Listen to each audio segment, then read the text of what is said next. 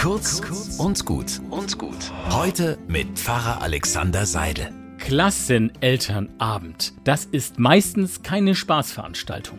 Entweder ist der Tod langweilig oder einfach nur nervig, weil irgendwelche Wichtigtuer ihre Problemchen zur Staatsaffäre aufblasen. Außer Frieda ist mit dabei.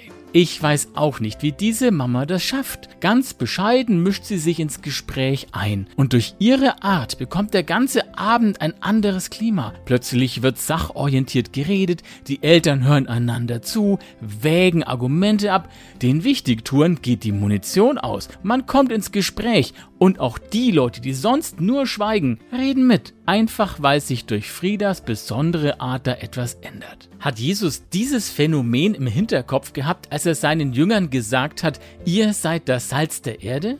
Dass Menschen so wirken können als Salz in der Suppe des Miteinanders weil sie als Menschen mit ihren Werten und Überzeugungen ein Klima verbreiten, das den Leuten gut tut. Schön, dass wir solche Menschen haben. Einen guten Tag wünsche ich euch.